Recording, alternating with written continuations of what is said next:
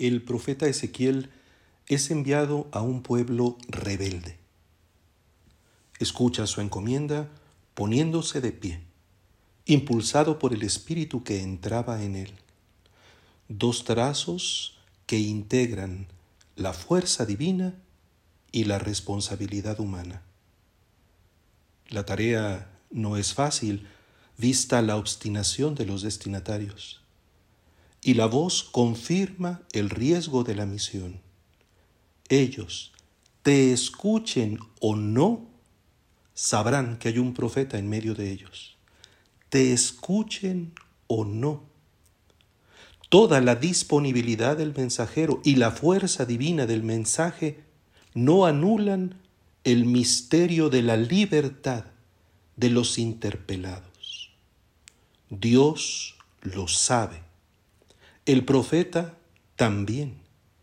Y tanto Dios como el profeta son consistentes en su acción. No es, sin embargo, una operación automática. Por contundente que sea la palabra y por elocuente que sea el instrumento, hace falta una respuesta. Una libertad en la respuesta que se reclama también en el Evangelio. Ahora no se trata de un profeta más, ni siquiera del más grande profeta de Israel. Es el Hijo de Dios. No solo el portador de un secreto recibido del cielo, es el misterio en persona, el que lleva en sí mismo la autoridad, el que es el mensaje, la realidad del mensaje. Sus contemporáneos han podido escuchar su sabiduría y constatar su poder. Es así que lo expresan a modo de pregunta asombrada. ¿Dónde aprendió este hombre tantas cosas? ¿De dónde le viene esa sabiduría y ese poder para hacer milagros? No se discute la sensatez de la enseñanza ni la irrefutable eficacia de su obra. Se sospecha más bien sobre su origen. En vez de recibir el don con gratitud, se cuestiona de dónde viene.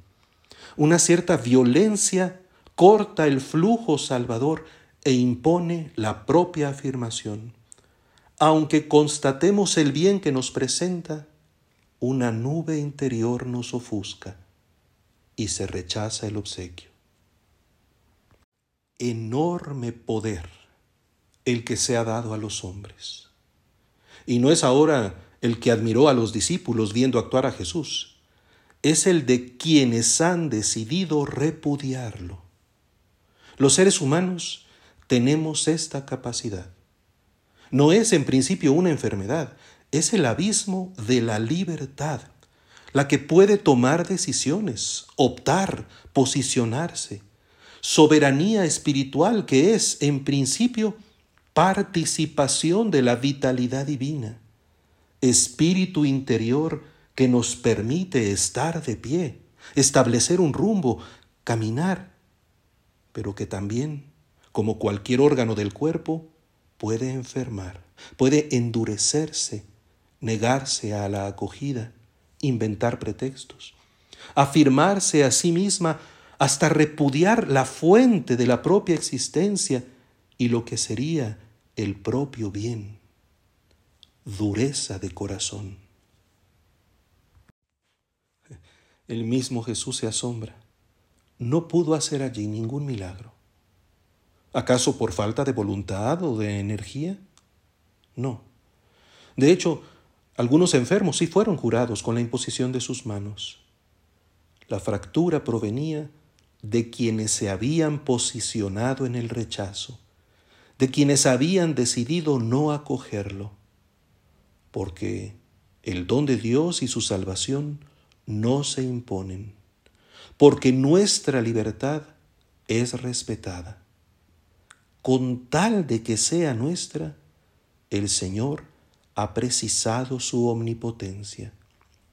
Por nefastas que sean las consecuencias, y aunque Él en su providencia no dejará de ofrecer nuevas ocasiones de salvación, nuestra palabra es tomada en serio. Aunque la pretensión autoconstitutiva sea un espejismo, Él nos sigue sosteniendo. libres.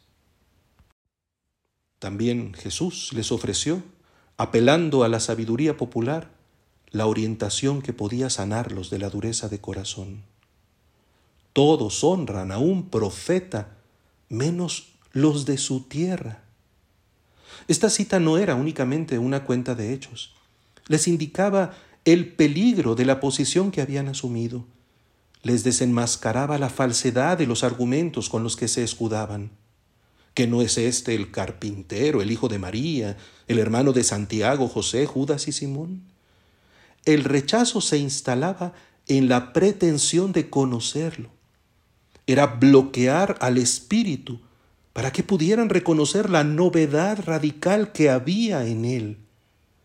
La costumbre cortaba la recepción de la nueva familiaridad. Instalados en sus convicciones, desconocían paradójicamente al que en efecto se había criado entre ellos. La fortaleza que creían tener se volvía contra ellos. La fe que hoy celebramos es genuina respuesta al don de Dios.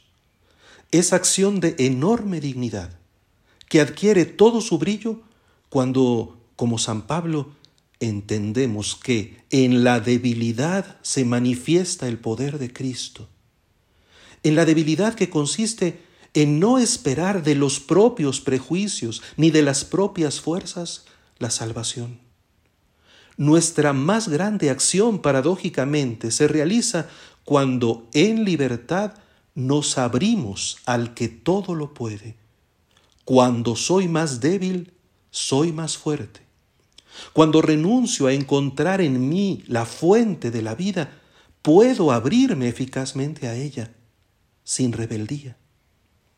El mayor valor está en acoger el don descubrir la novedad del que siempre ha sido familiar, el mismo que hoy se sacrifica por nosotros, el que se nos ofrece como alimento, el que con máxima circunspección, con delicadísima humildad, nos regala su presencia. Recibámoslo con sencillez de corazón. Se cumplirá el milagro.